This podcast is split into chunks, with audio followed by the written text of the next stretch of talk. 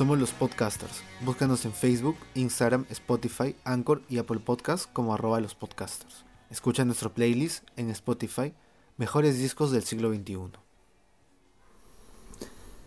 El cuarto episodio de el conteo de, las 100 de los 150 discos 150 o más. 150 o más discos memorables De de- del siglo XXI, 20 ¿no? Estos Ajá. últimos 20 años, de los 1000 y los, y los 2010.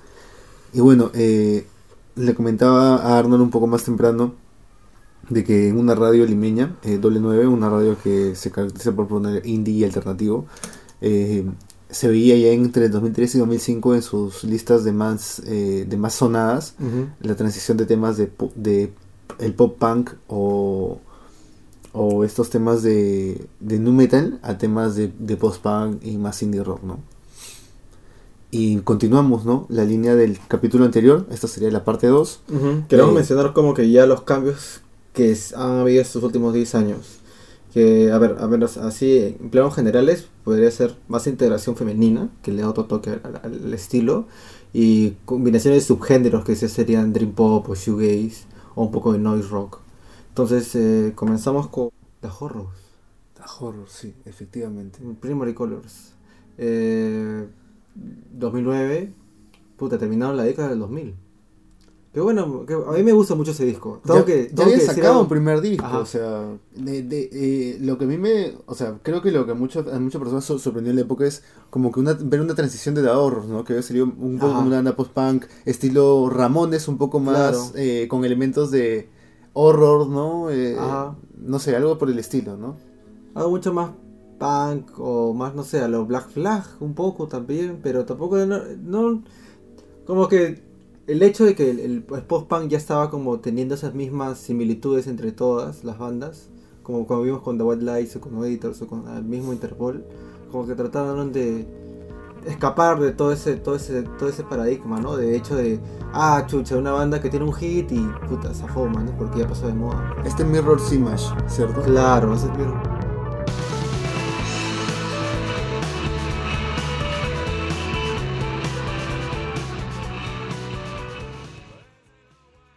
Es el disco que abre el Primary Colors.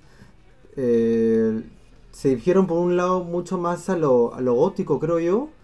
Ya no a lo poco emo, si se lo podría decir estilísticamente. O sea, un poco más a lo got, a, los inicios del, del shoegaze un poco también. Me recuerdo bastante a Bobby, Valentine esa guitarra.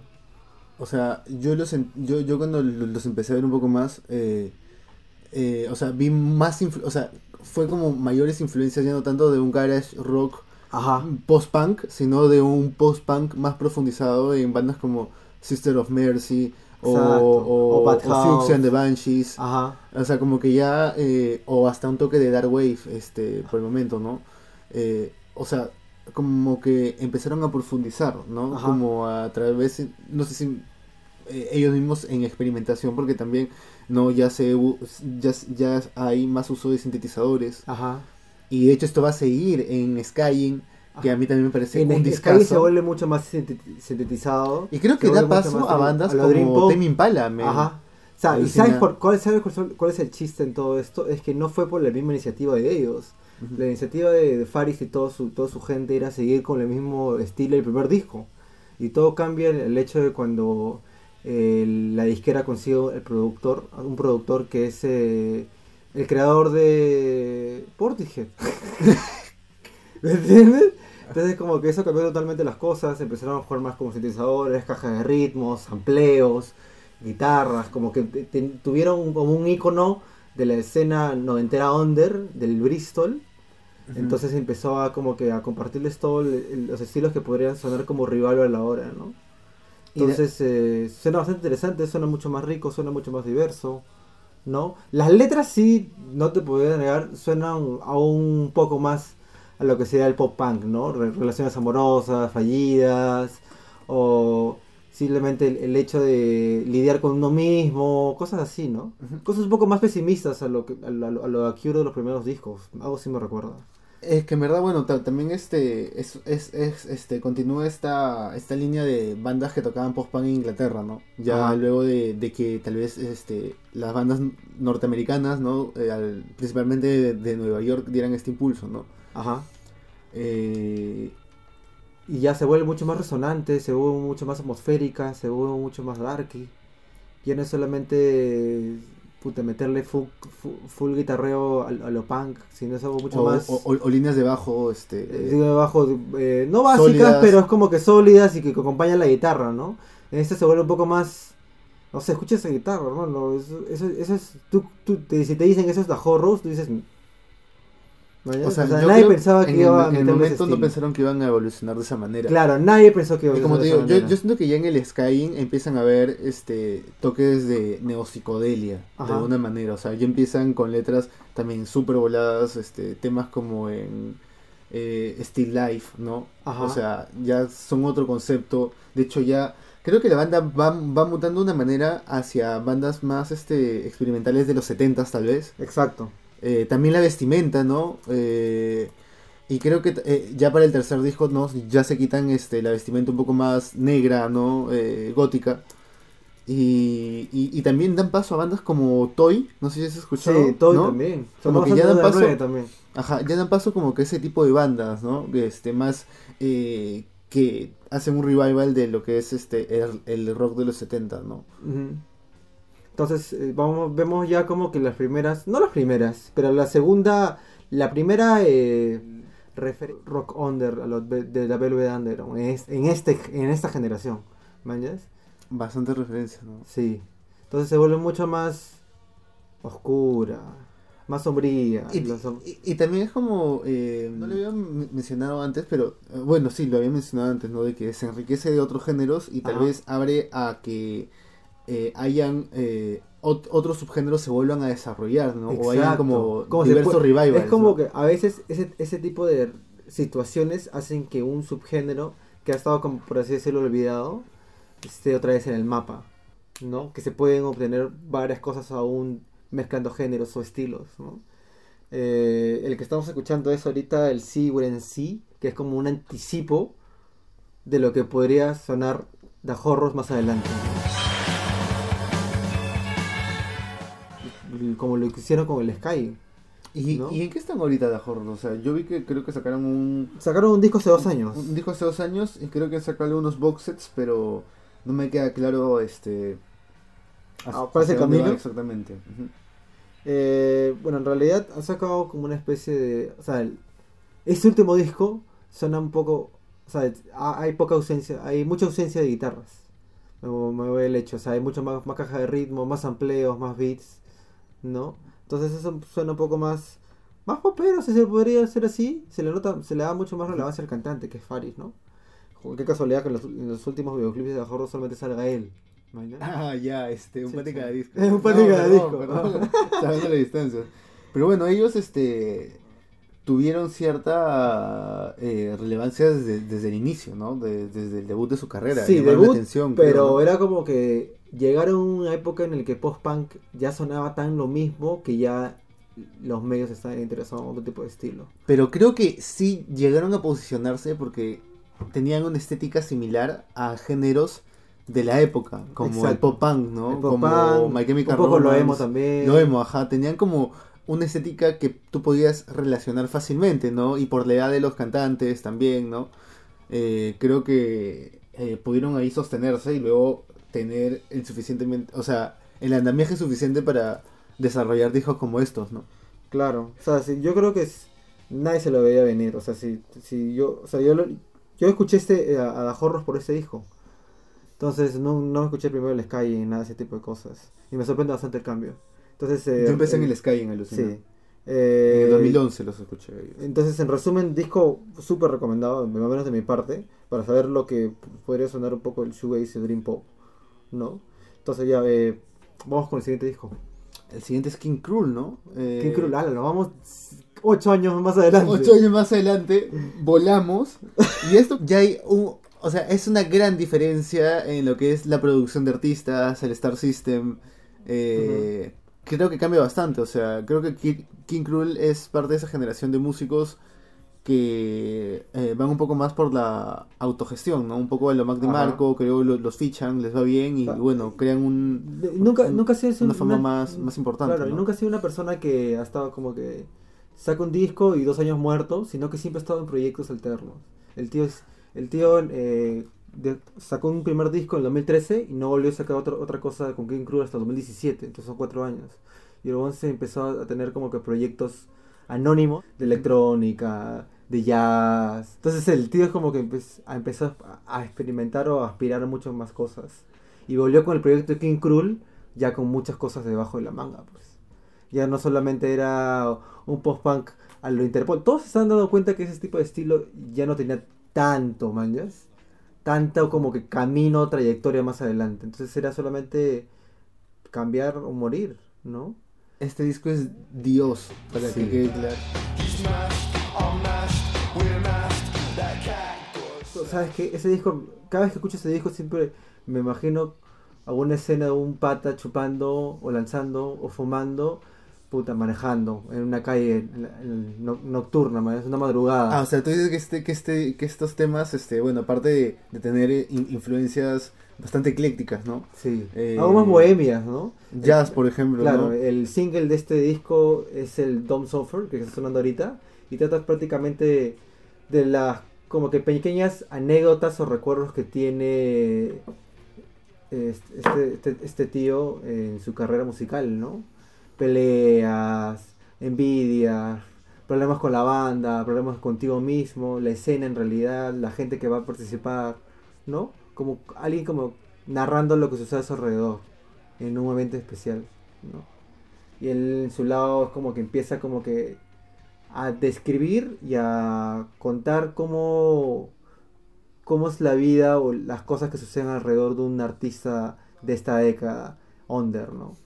Y es, es bien chévere Es eso. un artista under, vaya. Claro, es como que narra lo que sucede a su ¿Y alrededor. ¿Tú crees que hay influencias de artistas como, por ejemplo, Nick Cave, por ejemplo? Sí, demasiado. En este, en este, en este disco de King Krul, demasiado. Demasiado, demasiado. O sea, me recuerda Tom mucho. Waits, tal vez. A mí me recuerda mucho este disco. O sea, tiene- estoy sonará, sonará mucho, muy random ya. Ajá. Pero este disco me recuerda al Bocaná a veces. Bocaná, ¿qué? ¿Por qué? Sí, Por- al Bocaná, ponte, ¿recuerdas la canción Bocaná, la, la canción Claro, homónima? Sí, sí, sí. En la que Cerati canta y no toca ninguna guitarra. Y así lo ves con una banda detrás. Y ese tío fumando y cantando. A los Frank Sinatra, una, una mierda así, tío. O sea, como una actualización de esa postura, pero que Sí. yo sepa, él, él no toca lo que es este la guitarra. Sí, toca la banda. guitarra. Toca la guitarra. Y a veces, a veces el, el- el tío nos canta con un micrófono en mano. Pero ese tío también empezó en su época como parte de, de, de, de este grupo de cantantes eh, que increíblemente también cantaban con una voz más gruesa, ¿no? Como Yellow Days también. Sí. O este. No, no te podría mencionar ot- otro en este momento, pero también siguen por ahí la línea de Mac DiMarco, ¿no? Voy Pablo. O sea, creo que tal vez en un inicio. Mm, Sí, al inicio sí. Al inicio sí, pero en este dijo como que. Como te voy a repetir. El, el ¿Te parece más a de tener- autor? Claro, se me parece mucho más de autor, porque huevón empezó a experimentar con varios proyectos alternos. Y esto enriqueció su, su- sus, sus aspiraciones, sus influencias, ¿no? Las cosas que quería tocar más adelante. Pero sí, eh, King Krul nació en toda esa época en la que salía el 2 de Mac Marco. Y toda esa nota, ¿no? Y se separa totalmente. Ese es, eh, a menos ese es el último disco que ha sacado King Krul eh, en su car en- hasta ahora, ¿no? Del, del tío no sé en qué chucha estará ahorita, O sea, ¿no? a- a mí Creo me- que ahorita ha sacado un video hace menos de un mes, como, como, una, como un proyecto audiovisual en la que narran, eh, no sé, su día a día a la hora de componer, cosas así, como sin autor, man. O sea, sim- simplemente es un tío solista, ¿no? A mí me vacila mucho eh, eh, esta generación de artistas que está integrando elementos anteriores de- de- del jazz, ¿no? Ajá. O que recuerdan a, a tal vez este, los primeros samplers de la cultura hip hop, ¿no? También.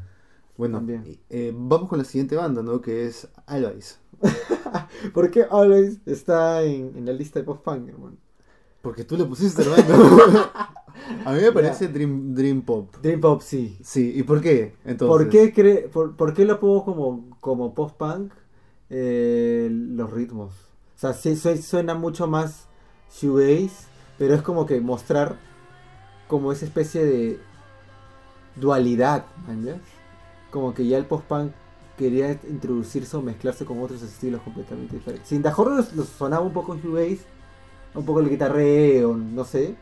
Eh, en este disco es como que sí es más pop, pero ponen... ¿Este disco de qué año es? Este disco es de 2017 también. ¿2017? 2017, hace dos años. Ah, en la 2017. Oye, pero yo creo que este disco bebe bastante de bandas como The Pains of Being Pure at Heart.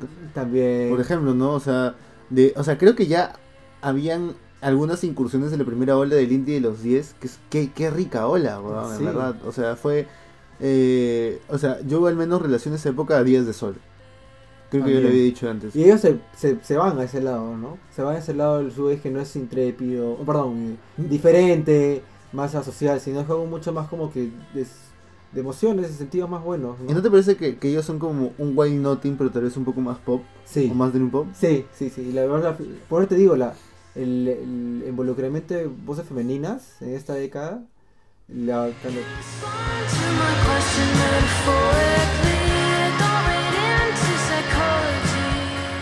yo si escuchara, si yo hubiera, sido- hubiera sido como un pata, no creo que hubiera pegado. la. O sea, ¿te parece que yo era muy joyf- joyful? Como Sí, muy-. Ah, o sea, tus tus estereotipos de género hubieran No. dices. Los de la sociedad, dices. No era esa desead, sino como que todos querían ser Jack Curtis, hermano, hay que ser sinceros. Sí, Tenemos pues. que tener otro estilo de música. O sea, o- vocalmente otras, Ah, o sea, otras, otras tú dices que, que, aspiraciones. que, que hayan cantantes mujeres permite diversificar la oferta. Exacto, claro, obviamente, en líricamente vemos que también hay, hay temas un poco más juveniles, si se podría decir, adolescentes, eh, rupturas amorosas, o un buen día en la playa, cosas así, ¿no? O cómo gelarte un pata, cosas que usualmente, usualmente... Oye, pero ellos pegaron al- bastante y vinieron al Perú, creo, Sí, ¿verdad? vinieron al Perú. Pero no para este disco, sino vinieron con el anterior disco que ahorita no me recuerdo cómo se llama. Que también lo escuchaba. Ese sí suena, ese sí suena mucho más post-punk 2000 que este. Este suena mucho más sintetizadores, Más Dream Pop. más shoegaze, más dream pop, ¿no? Juega más con la con, con los amplios, es más chévere. Tiene mucha mu- tiene mucha influencia de Sony Youth en ciertas partes también, en el punteo, en cosas mucho más melódicas. De verdad, eh, como, como también hemos comentado antes, eh, a esta nueva onda de post-punk revival está muy influenciada por el alternativo y el indie de los 90, ¿no?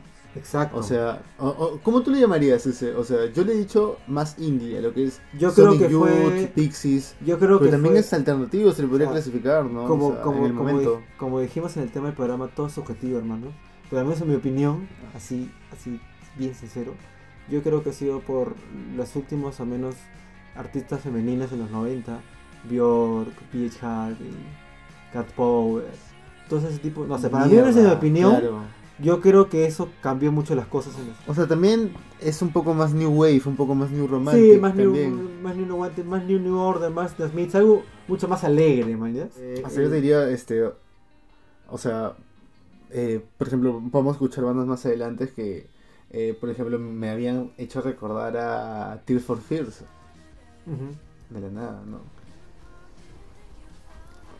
Ya bueno, seguimos. Eh, Volvemos un año antes. Volvemos un año antes eh, con eh, Savages. Eh, ¿Cómo se llama este? eh, Es su segundo disco. El segundo bueno, disco, también es último disco, ¿no? Adore Life, ¿no? Eh, ¿Por qué lo mí- metimos? no? que, ¿Por qué lo metimos? Porque, o sea, es un post-punk, eh, creo que de finales de los, de los 70s, o sea, de inicios de este movimiento, ¿no? Eh, y creo que también eh, retoma mucho el contenido que tenían estas bandas en, en la época, ¿no? Eh, temas más subjetivos, más personales. Hay un poco de la atomización de lo que eh, representó en, en algún momento el movimiento punk, ¿no? Para, para esas generaciones. O sea, ya no, era un- ya no eran unos temas que movilizaban necesariamente en un, en un sentido de protesta, sino eran más eh, in- de interiorización, ¿no? De interiorización, sí. O sea, el, disco ya tiene un concepto detrás, que es el amor y sus interpretaciones negativas en este caso. Tóxicas Eh, como tú. claro, tóxicas, como, como todos acá escuchando el podcast. No ya, eh, si antes Savage es como el primer disco que se sale Yourself lo recordaba como, un- como una especie de Akran con voz femenina, pero mucho más atmosférico, algo más con, aún, aún con influencias de shoegaze.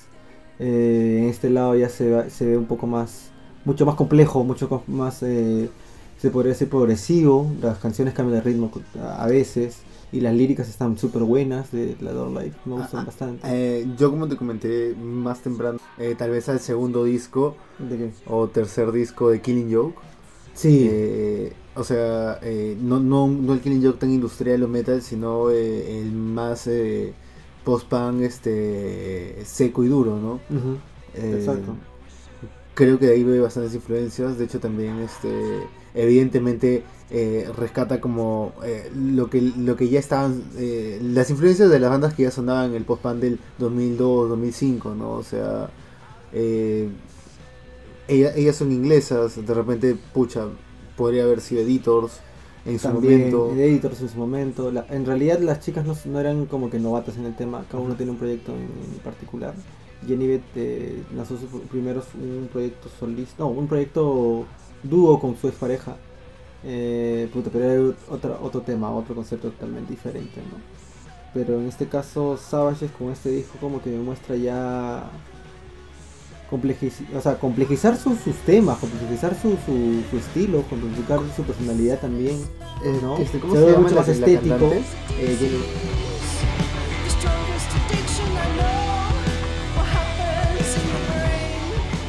Eh, Eh, en esa canción eh, me, recuerda un poquito en, la interpretación a lo que era The Runaways, un poco. Sí.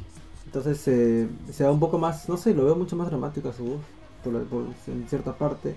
Después está Sad Person, que es el tema que está sonando ahorita, que es, eh, explica cómo es la adicción, o sea, la adicción o el- la atracción, la asociación con una persona, ¿no? Que lo, Eh. que lo hace un, como un símil ahí de que el, el amor es como una droga. Y, y este es otro álbum que también es nominado al Mercury Prize, Sí, por ejemplo. tocaron en Mercury Prize. Eh, y bueno, no, no, no ganaron, no ganaron, porque creo que recuerdo que en ese entonces estaba Savages, estaba creo también Bad for Lashes, que es un disco que también probablemente está en la lista del 150.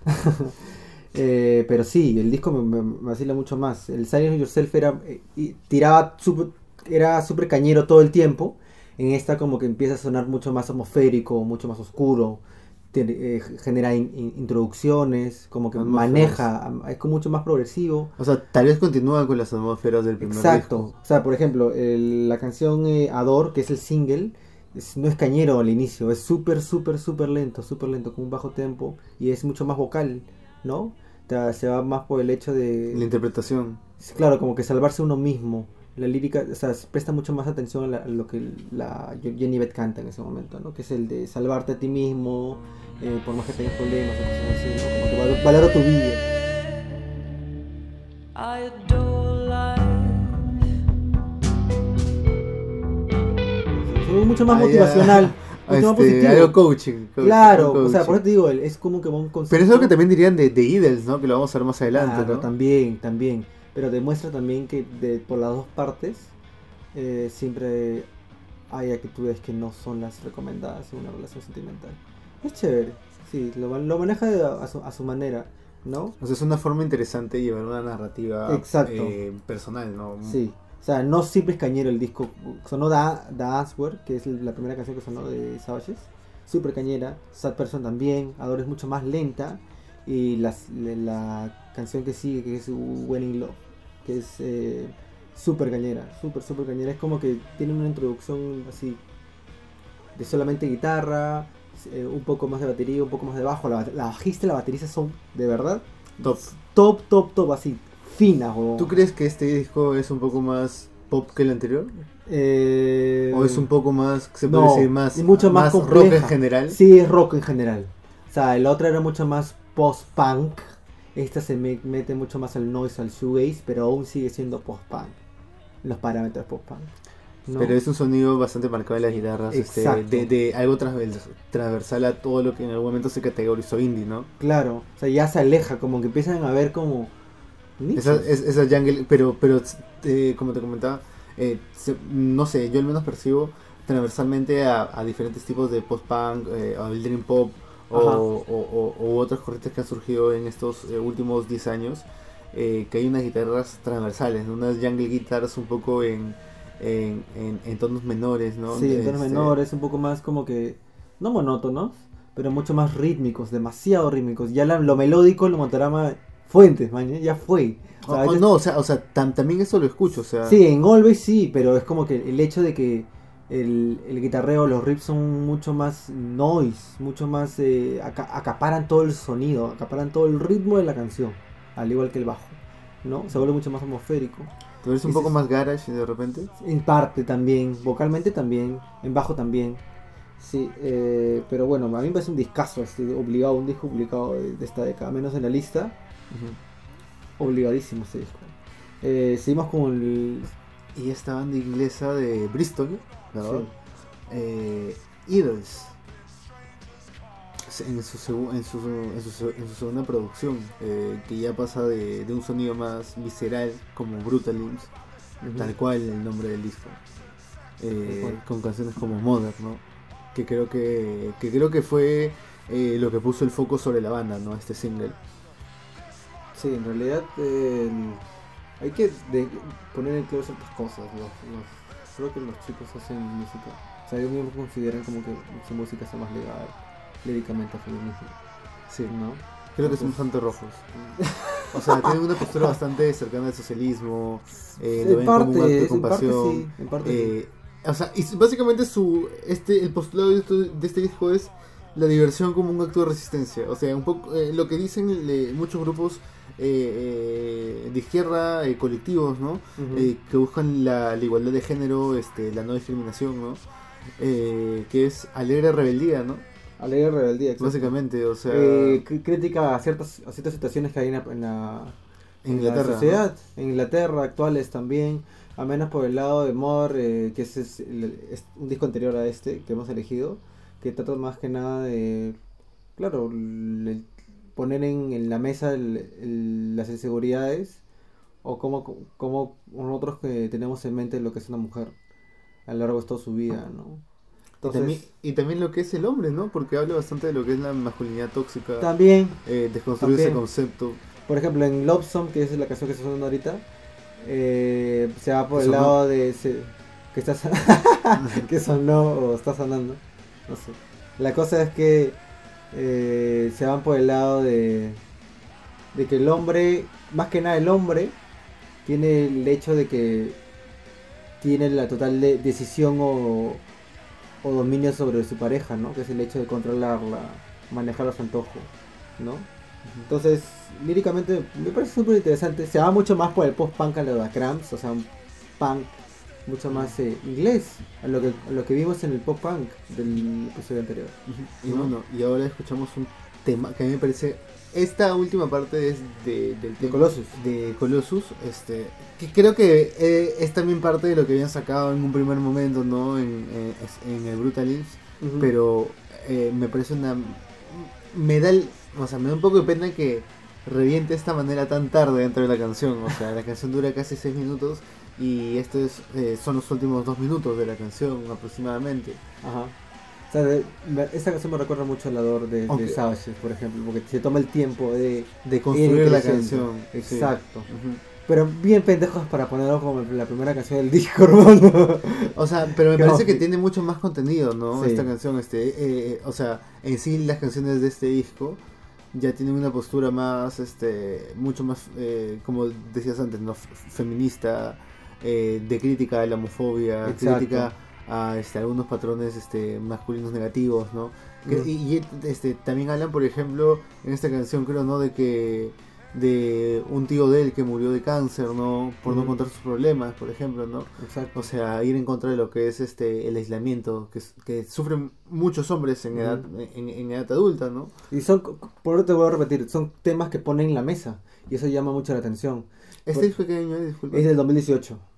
Sí. Ahorita en realidad ha sido una muy buena estrategia de marketing. Tengo que, tengo que agregar eso. ¿ah? O sea, han, han teni- han sacado el disco el año pasado y han estado girando y girando y girando y saliendo en un culo de sesiones, entrevistas, reviews. Y, y con una performance bastante dura, ¿no? Sí. Que, que hace recordar O sea, a bandas de punk. Claro, punk, ellos ¿no? como que han sentido la obligación de sacar este- un, un disco que salió hace, un, hace unos tres días, que es el que es una grabación en creo que en Francia y es muy raro usualmente que una banda independiente saque una- un álbum en vivo. Normalmente son eso se les está más otorgado a bandas consolidadas, ¿no? Ya The Killers, Kiss of Lee o Beach House, ¿no? O sea, lo chévere es que esta es una de las bandas post-punk ahorita vigente y ahorita que recién está alcanzando su pico, se podría decir. sí. Y por otro lado, eh, como co- decías, ¿no? Continúa la línea de bandas como Savages, o sea, con, con un, con un, este, un post-punk mucho más duro. Exacto. eh, git- o sea, como dices, cañero, Ajá. eh, eh, bastante intenso, ¿no? Sí. En Danny, que es esta canción, eh, tratan, aprovechan el tema en cuestión que hay en el Brexit aún vigente en Inglaterra, ¿no? Ha pasado menos de, ha pasado menos de dos años de ese, de ese tema. O sea, no es el tema en, en- en sí, pero, pero es claro, parte como que de lo trata que- de, claro, de considerar o dar de las políticas que quieren de poder poner- establecer. dar su opinión frente a ese tema.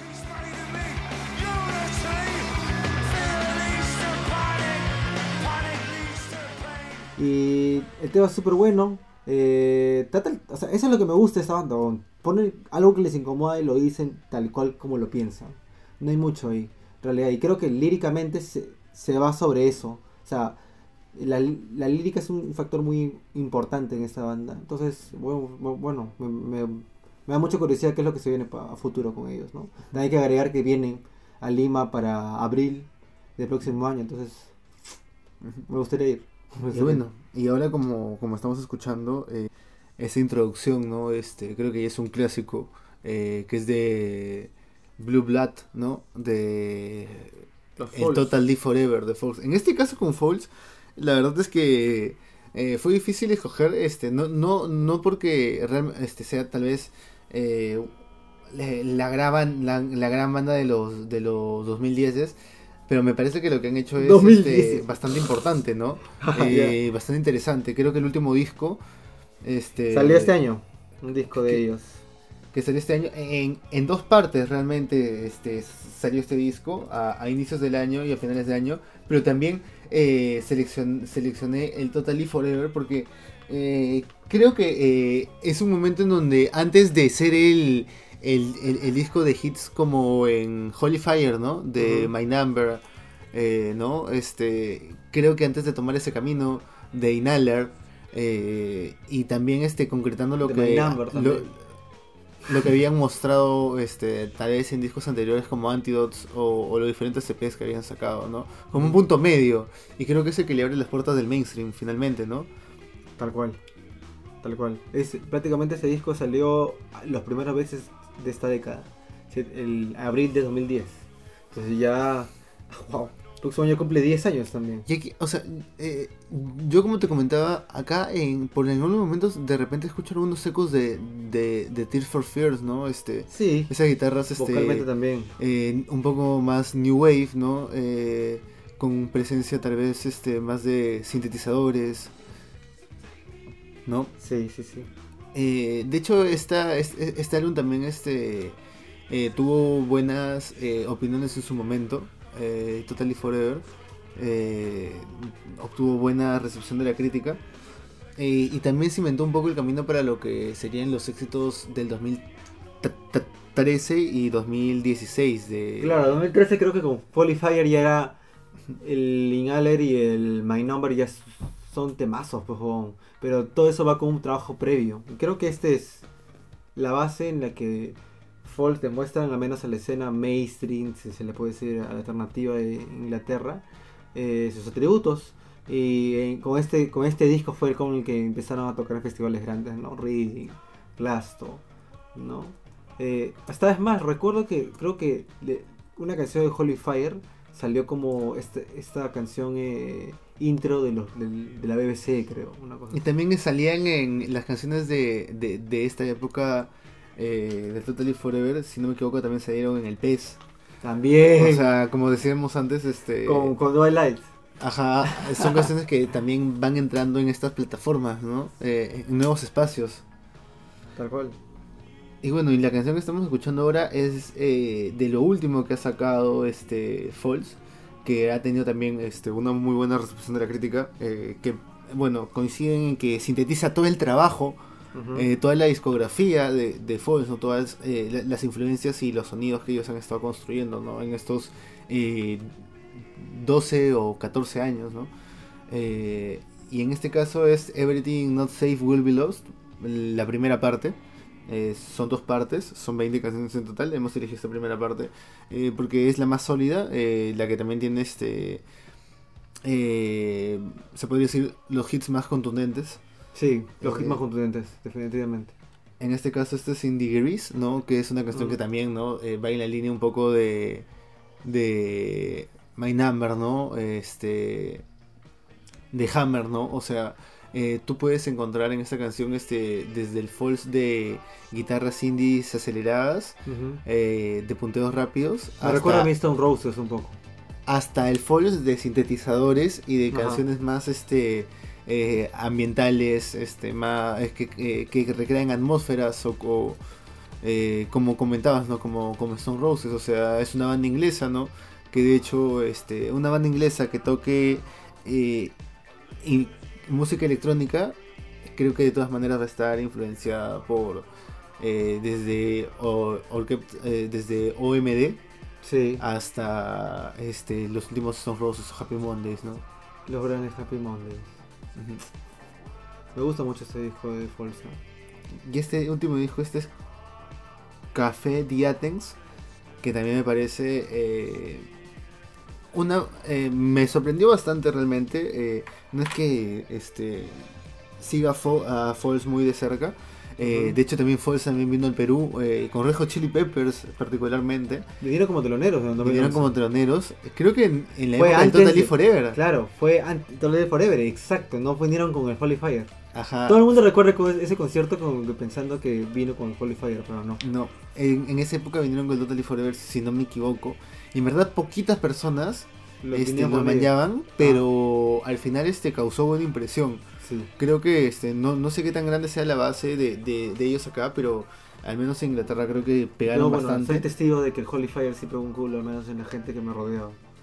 El Holy Fire sí pegó Sí. un culo.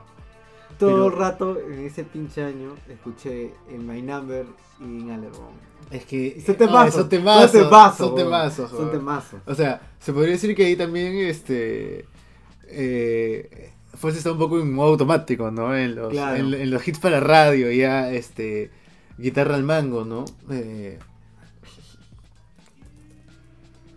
pero eh, como comentan, eh, eh, bueno, y como también se puede notar en, sus, en su sonido y producción, eh, coquetean un poco tal vez con el mad rock, ¿no? Sí. El guitarreo se, se- se caracteriza un poco más a eso. Un poco a eso. Y en realidad el, los amplios, me gusta más el, el, el- tema con la caja de ritmos también. ¿No? Eso, es- eso es como que enriquece de otra, otra forma lo que sería el post-punk más adelante. Y de hecho este logró buenos resultados en el UK Albums Charts, o sea, en su momento este fue un álbum bastante eh, relevante, el Totally Forever, y por su parte, para dar algunos últimos datos, del Everything Will Save No Will Be Lost Part 1. eh, en este caso eh, tuvo buenas reseñas, ¿no? Eh, por Metacritic, ¿no? Que también este, está especializada en, en reseñas este, de películas también hizo una este, hace reseñas importantes en lo que es crítica musical y bueno ahora está sonando lo que es otra banda rusa dentro de nuestro conteo no Aparte Motorama no es la única.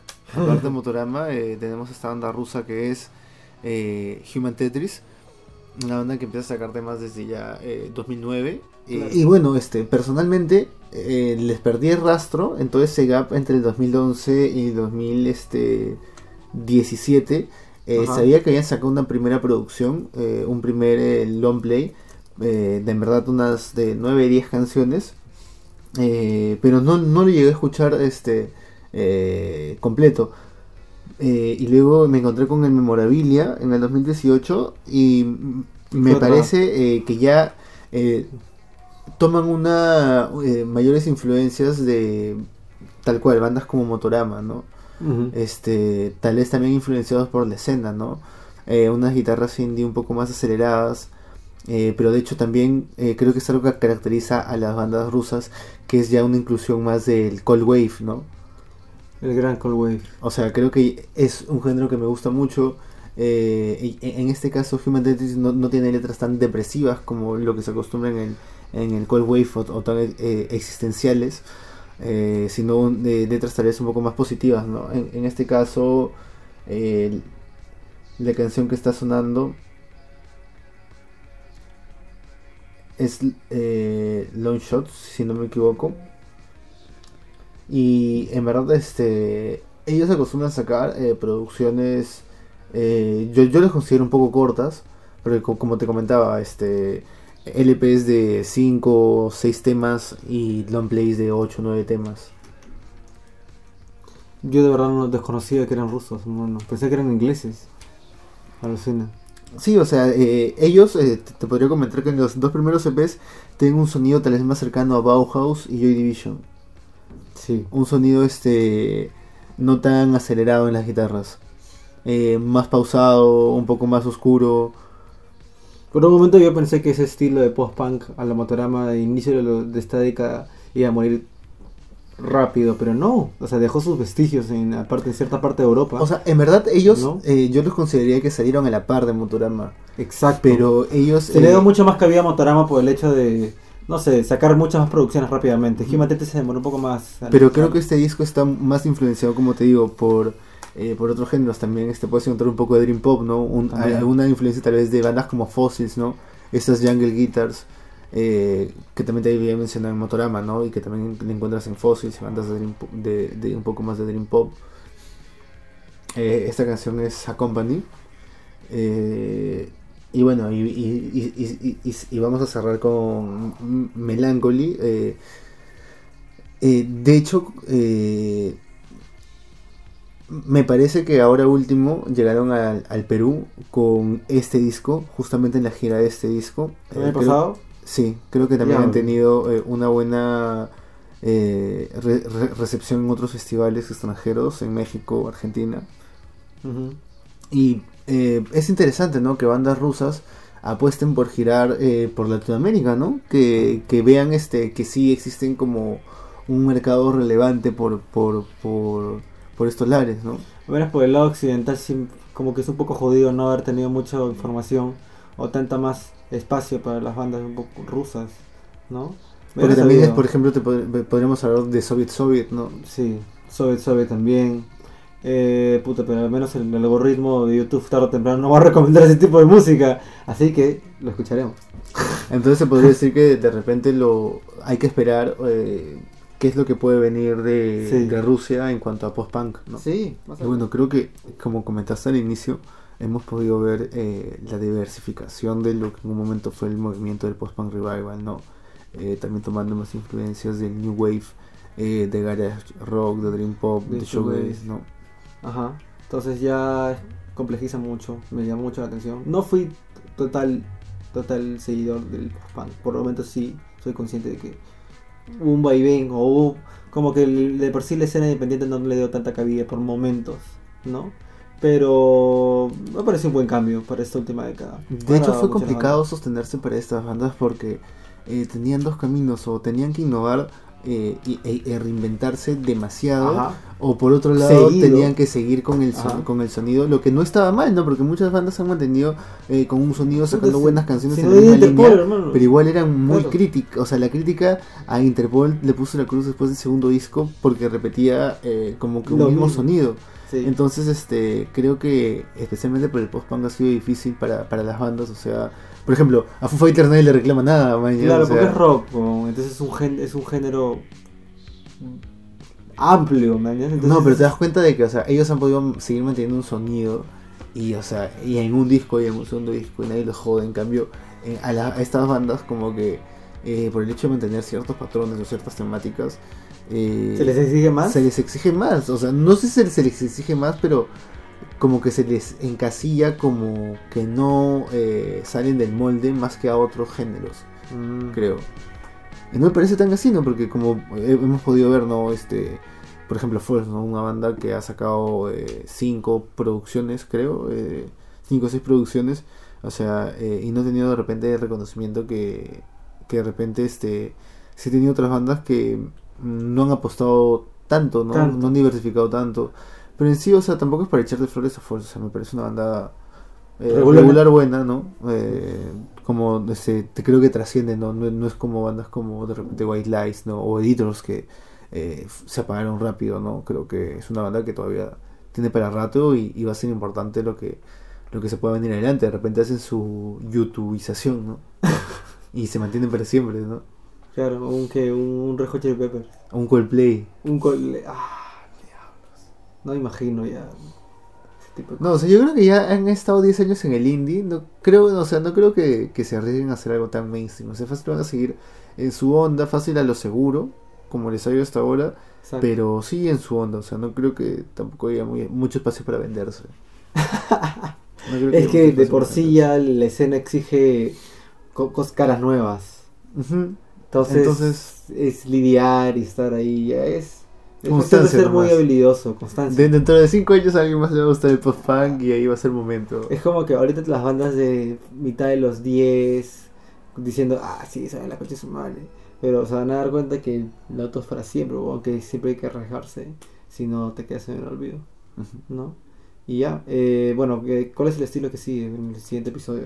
El siguiente episodio, eh, que creo que, como comentamos, aún estamos viendo si tocar hip hop, si tocar neo soul, si tocar eh, R&B. eh, tenemos entre esos géneros más el urbano o algunos unos 26, 27 discos, eh, tal vez un poco más que nos parecen eh, importantes, relevantes.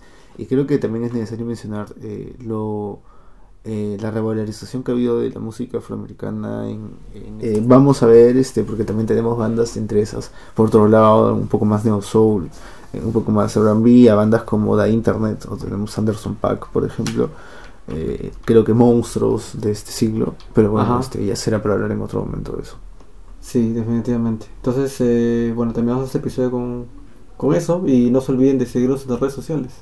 sí eh, arroba los podcasters en Instagram en Facebook Y Eh, estamos en, las plataformas de streaming de podcast más conocidos, a menos acá en Lima. Spotify y Apple ¿no? Entonces, bueno, eso es todo entonces por hoy. Nos vemos.